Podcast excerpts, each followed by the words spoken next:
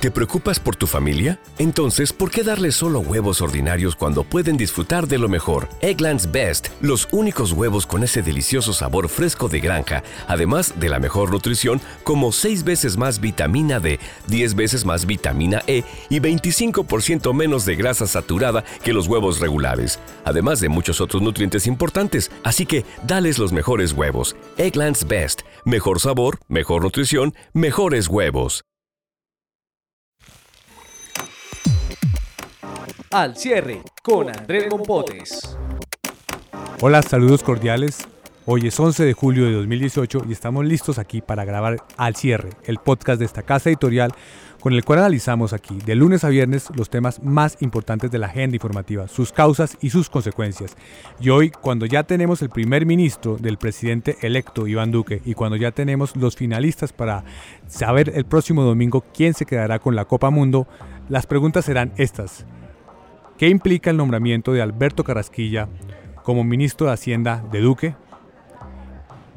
¿Y cuál información le entregará el Ministerio de Defensa a la Comisión de la Verdad? Soy Andrés Mompote, subdirector de Información del Tiempo. Comenzamos.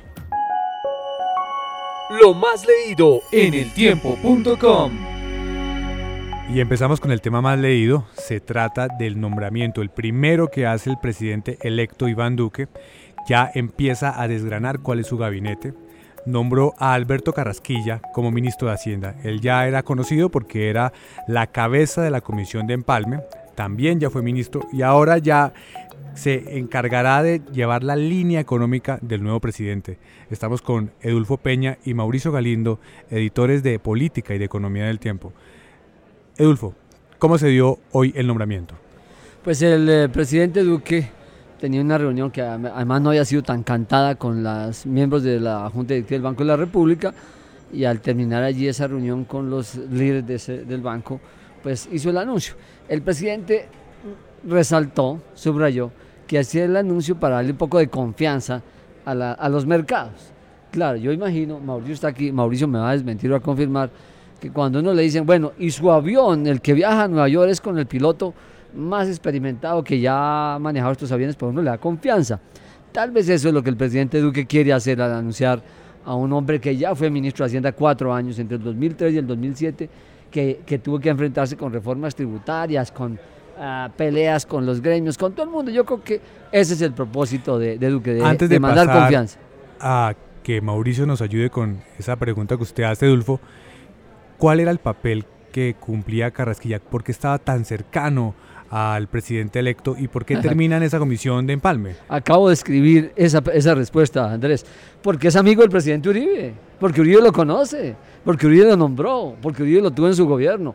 Yo creo que una primera, digamos, hay muchas razones por las que Carrasquilla llega al gabinete de Duque, pero una evidente es porque Uribe lo conoce. Y si Uribe lo conoce, eh, debió mediar alguna charla de Uribe con Duque, si oíme, ese muchacho sabe de economía, no, no nos enredemos con más, nombrémoslo. Y yo creo que esa fue una de las principales razones para que hoy Carrasquilla esté en el gobierno de, Iván Duque. Y ahora sí, hablemos del perfil de Carrasquilla. ¿Quién es Mauricio? Bueno, eh, el Alberto Carrasquilla es uno de esos economistas que hace unos años tenían esa etiqueta de neoliberal. Lo que pasa es que ya, no la tiene? Ya, ya, no se le pone esa etiqueta porque todos son neoliberales. sí. Y de hecho ya no es, eh, eso dejó de ser un estigma, ya, ya es un término olvidado. ¿Qué significa eso? Que son personas que eh, defienden eh, más el, papel de los mercados que el papel del Estado en, el, en la en la, en la, digamos, en el curso de la, de la vida del país. No es proteccionista. que, el Estado no se meta tanto eh, que, los empresarios tengan más eh, libertad, más espacio para, actuar.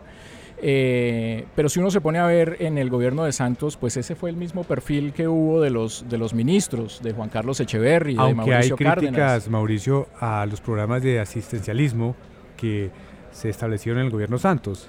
Sí, pero el, el, programa principal que se llama Familias en Acción viene desde el gobierno de Andrés Pastrana, lo mantuvo Uribe con el ministro Junguito, con el ministro Carrasquilla, y, lo, y, no solo lo mantuvo, sino que lo convirtió en permanente. luego eh, se amplió en el gobierno de Santos. Entonces, si uno se pone a mirar esa continuidad en el Ministerio de Hacienda, es como si hubiera habido un presidente. De San acá hubiera sido un solo presidente. Hay mucha coherencia en las políticas eh, económicas y particularmente las que se ejecutan desde el Ministerio de Hacienda. Y eso es lo que le manda una señal clara al mercado, una señal de tranquilidad. Ahora yo les pregunto, ¿cuál es la línea económica que se viene para los próximos años? Pues Andrés, eh, Alberto Carrasquilla eh, fue el líder del grupo que hizo el programa económico de Iván Duque.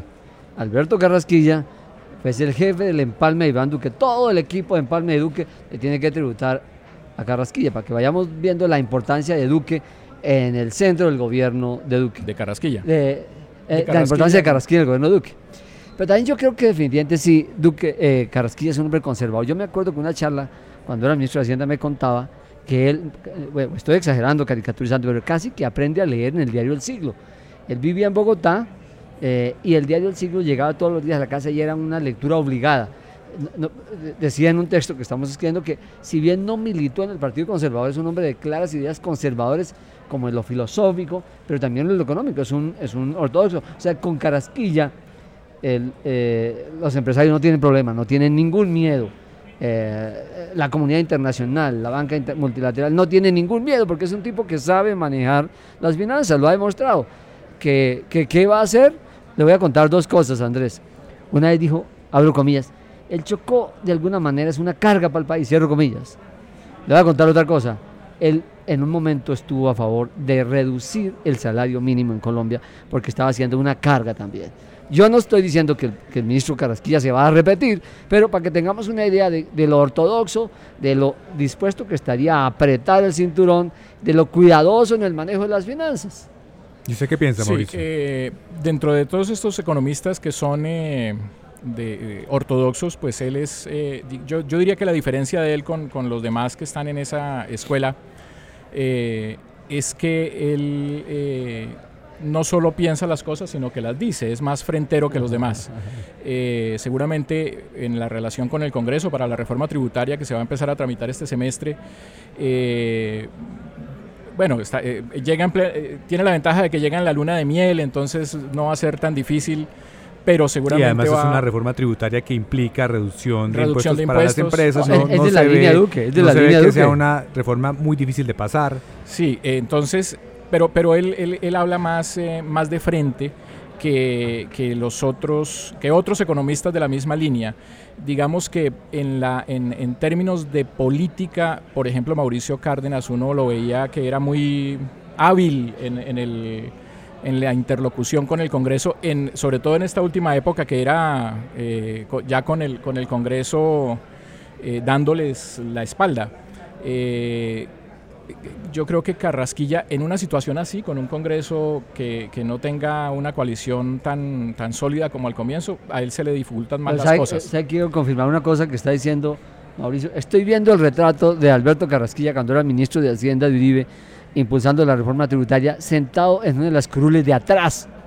Él no estaba adelante, no, él llega, tenía la maña de sentarse atrás, era casi escondido. Y cuando lo vi también, Uribe, que era el presidente, que maneja mucho el tema tributario también, iba a defender la, reforma tributaria los gremios. Uribe se empoderaba, se subía a la mesa y Carrasquilla allá en un pupitre a un ladito. Yo no sé por qué hacía eso, pero como que no le gusta figurar mucho, lo percibo así también. O tiene muy mucho manejo y mucho conocimiento de cómo mover los hilos desde ese puesto donde usted lo vio. Igual, será muy interesante, veremos cosas muy probablemente novedosas en relación con lo que ya conocíamos, pero en la misma línea de lo que hemos vivido en los últimos años. Edulfo Mauricio, muchas gracias. Gracias. La clave de las noticias. Y en el tema clave tenemos la decisión del gobierno del presidente Santos de ordenarle al Ministerio de Defensa que entregue la información que le pide la Comisión de la Verdad, información pedida expresamente por el presidente de esa comisión, el padre Francisco de Ruz, y que marca un hito en la búsqueda de la historia de lo que ocurrió en el conflicto en Colombia. ¿Qué fue lo que pasó, Marisol Gómez, editora de la Unidad de Paz del eh, Tiempo? Pues bueno, lo que pasó, eh, Andrés, es que efectivamente, digamos, eh, el, acuerdo de paz y ya una norma constitucional le da, digamos, le da el derecho a la Comisión de la Verdad de pedir archivos no solo al Ministerio de Defensa, sino a todas las instituciones que tienen investigaciones sobre todos los delitos cometidos en el conflicto. Y obviamente pues el Ministerio de Defensa tiene una parte importante de sus propias investigaciones y de todo el récord que ellos tienen sobre delitos atribuidos a miembros de las Fuerzas Armadas. Eh, todo esto para qué, Andrés? Para, para hacer el gran informe que se le va a presentar al país dentro de tres años, que es una obligación de la Comisión de la Verdad. Y, hay que recordarle al país que lo que hace la Comisión de la Verdad no es judicializable, es simplemente para que quede como memoria de lo que pasó en Colombia. El presidente de la Comisión de la Verdad, como usted dice, eh, Francisco de le pidió estos documentos, este documento al Ministerio de Defensa, con quien realmente tiene muy buena relación pero ACORE, que es la eh, Asociación de Oficiales Retirados, antes de que se supiera incluso que la Comisión de la Verdad había hecho esta solicitud, filtró la carta y enteró al país y, obviamente eh, discutió y dijo que no tenían por qué entregarle esos documentos reservados. Pasemos a las consecuencias que tienen que ver con eso, Marisol, y es que usted dice, esto no tiene una consecuencia jurídica, eh, es más un propósito de saber la verdad, eso ayuda a la reconciliación, pero en los archivos del Ministerio de Defensa, cree uno, hay información reservada, información crítica, información que tiene que ver con la seguridad nacional y eso le podría preocupar a muchos militares. ¿Es esa la razón de la polémica? Seguramente esa es la preocupación de Acore. Ahora, lo que está clarísimo es que información que compromete la seguridad nacional no, pero en general la información que compromete la seguridad nacional tiene más que ver en la relación con los países eh, o, el tipo de investigaciones contra, contra el tema de narcotráfico o relación con otras agencias internacionales, pero en este caso es los expedientes que tenga el Ministerio de Defensa, las fuerzas militares, como sobre todo el récord de condenas, de investigaciones que ha habido contra miembros de la fuerza pública por violación de derechos humanos en medio del conflicto. Es ese tipo de cosas que el Ministerio de Defensa... No es que va a revelarse cómo se la dio seguridad una conversación cuando se iba a tomar una decisión contra la guerrilla. No tiene que ver con eso. No, para nada. Es algo que de hecho seguramente van a contar los militares que se acogieron a la JEP. Simplemente que esta es una verdad para que quede consignada en un libro que no va que no va a servir para nada en términos judiciales. Entonces, eh, obviamente, ¿cuál es el conflicto? Que, a, que una asociación de oficiales retirados quiere interferir cuando realmente las relaciones de la Comisión de la Verdad con el Ministerio de la, de la Defensa. Y hay que recordarle al país, Andrés, en este sentido, que la primera reunión de la Comisión de la Verdad fue justamente con el comandante de las fuerzas militares y con el ministro de Defensa y allí, de hecho, todos los comandantes de las fuerzas acordaron con el padre Francisco de Ruz desde el año pasado nombrar unos oficiales de enlace para que le ayuden a la Comisión de la Verdad a traer esa verdad que hay ahí guardada en las Fuerzas Armadas a este libro histórico y lo están haciendo muy bien, de manera muy coordinada y de manera además muy amable y cordial. Entonces la pregunta es ahora, ¿por qué oficiales reiterados quieren interferir en un, en, un, en, un, en, un, en un asunto que realmente no les compete? Marisol, muchas gracias. La cifra del día. Y en la cifra del día nos vamos para Bruselas, donde se realiza la cumbre de la OTAN la cifra es 29. Esos son los miembros de esta agremiación, de esta bloque y asociación de países que eh, ha significado un símbolo durante el mantenimiento de la fuerza en Occidente. Y hoy la noticia tiene que ver con el hecho de que el presidente de Estados Unidos, Donald Trump, llegó a esa cumbre hablando duro, generando controversia con Alemania, que es eh, tal vez el principal socio europeo de la OTAN. ¿Qué fue lo que pasó, Holman Rodríguez, experto del tema en la Estación Internacional del Tiempo? Eh, Andrés, pues básicamente el presidente Donald Trump llegó hablándole duro, como ya lo había hecho hace un año justamente en la cumbre de la OTAN, diciendo que los 29 países debían incrementar su gasto militar. En el 2014 la OTAN había acordado que el gasto militar debía incrementarse hasta el 2% del Producto Interno Bruto de cada país. Obviamente Estados Unidos tiene un gasto militar anual de 623 mil millones de dólares, una cifra estrafalariamente grande. Y entonces se dice que ellos, eh, Estados Unidos, está pagando básicamente por la protección de Europa y no está recibiendo mucho a cambio. En este, en este campo, eh, Donald Trump pareciera también que estuviera mezclando el tema del superávit comercial que Europa tiene con Estados Unidos porque está pidiéndoles un incremento incluso más allá de lo acordado en el 2014, porque está diciéndoles, eh, según las versiones que llegaron desde Bruselas, que les está diciendo que tienen que subir el gasto militar hasta el 4%, una cifra que realmente a nivel político en los países... Y no es rentable para todos los países, no todos los países tienen la misma línea y la misma agenda que Estados Unidos. Exactamente, incluso el gobierno español dijo que ni siquiera ellos están contemplando llegar al 2%, eh, como lo ha establecido los estatutos de la OTAN, pero el gobierno del presidente Trump dice que deben llevarlo hasta incluso el 4% y ha estado acusando en esta primera jornada de la OTAN a países como Alemania de estar prisionera de Rusia por un gasoducto. Ese punto es muy importante. Usted mencionaba al principio que el tema de la economía podría estar jugando un papel determinante en esta posición de Trump. Y se ve que el reclamo del presidente de Estados Unidos con la relación con Rusia, que tiene que ver con el gas ruso, es parte de lo que le incomoda. Detrás de esto hay un interés por llevar a cabo también una guerra económica y comercial como la que ya adelanta con China. Claro, el gasoducto eh, ruso-alemán que básicamente lo está desarrollando Gazprom, que es la compañía estatal rusa.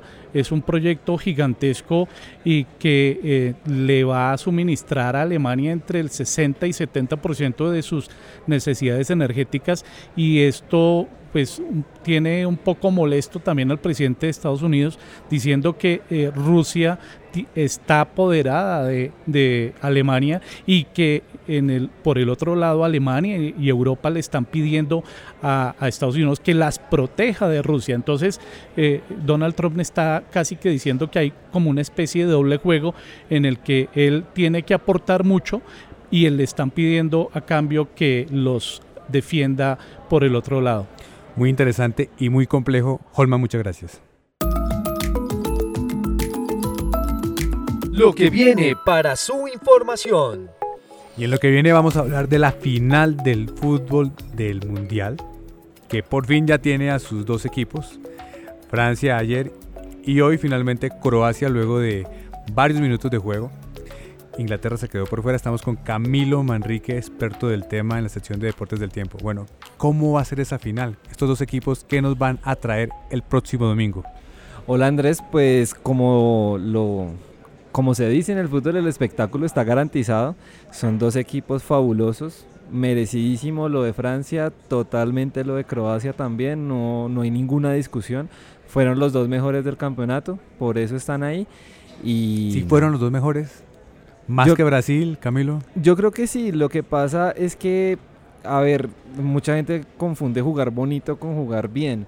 Y ellos jugaron bien, o sea, Croacia tenía un libreto, Francia tenía un libreto, tiene jugadores espectaculares y hicieron los goles. Brasil no fue efectivo el día que tenía que hacer efectivo y se fue y por eso no está en la final. Y tienen grandes figuras también, no solamente son equipos disciplinados, allí hay talento muy interesante. Claro, en Francia está Mbappé, que es la revelación del torneo, del torneo porque el fútbol ya lo habíamos visto en su paso con Mónaco cuando jugó con nuestro Falcao. ¿Qué va a pasar con Mbappé? Porque ya está en un nivel que seguramente no se conocía antes de llegar al Mundial. No, pues ya lo conocíamos, ya lo veníamos viendo, pero en el PSG donde está ahorita estaba un poco opacado por Neymar por la figura de Neymar. No ha sido tan mediático, pero después de esto, Mbappé va a ser seguramente la próxima gran figura del fútbol mundial. Y nada, pues esperar si de pronto se transfiere, salió Cristiano del Real Madrid, de pronto pueden hacer un intento ahí, entonces veremos. Y por el lado de Croacia, ¿qué figura nueva hay aparte de los que ya conocemos? Modric, aparte de ellos, ¿qué figura destaca en este momento? Destaca, lo que pasa es que Croacia es un equipo de jugadores laboriosos, son hormiguitas y trabajan y trabajan y tienen claro. Pero esas grandes figuras, los que ya están consolidados, son los que hacen ver mucho mejor ese equipo. Hoy la, la, demostración de Modric en el segundo tiempo fue, yo no me quiero ir del Mundial, quiero ser el balón de oro, denme la pelota y yo los pongo a jugar. Y allá fueron y remontaron el partido. Entonces, porque más allá está Perisic, Mandzukic, Brozovic, que también es bueno, la pareja central no es la mejor, pero es efectiva, pero muy merecido. Camilo, su favorito. Favorito por razón y corazón, Croacia. Bueno, ya veremos qué pasa. Muchas gracias. Bien, Andrés. Finalizamos este episodio de Al Cierre. Los invitamos a que nos acompañen mañana aquí al finalizar la tarde en eltiempo.com. Feliz descanso.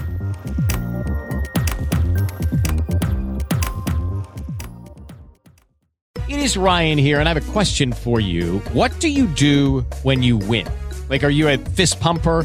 a woohooer, a hand clapper, a high fiver. I kind of like the high five, but if you want to hone in on those winning moves, check out Chumba Casino. At ChumbaCasino.com, choose from hundreds of social casino style games for your chance to redeem serious cash prizes. There are new game releases weekly, plus free daily bonuses. So don't wait. Start having the most fun ever at ChumbaCasino.com. No purchase necessary. VGW. Void were prohibited by law. See terms and conditions. 18 plus. Hey guys, it is Ryan. I'm not sure if you know this about me, but I'm a bit of a fun fanatic when I can. I like to work, but I like fun too. It's a thing. And now the truth is out there. I can tell you about my favorite place to have fun. Chumba Casino. They have hundreds of social casino style games to choose from with new games released each week. You can play for free anytime, anywhere and each day brings a new chance to collect daily bonuses. So join me in the fun. Sign up now at ChumbaCasino.com. No purchase necessary. VGW. Void prohibited by law. See terms and conditions. 18 plus.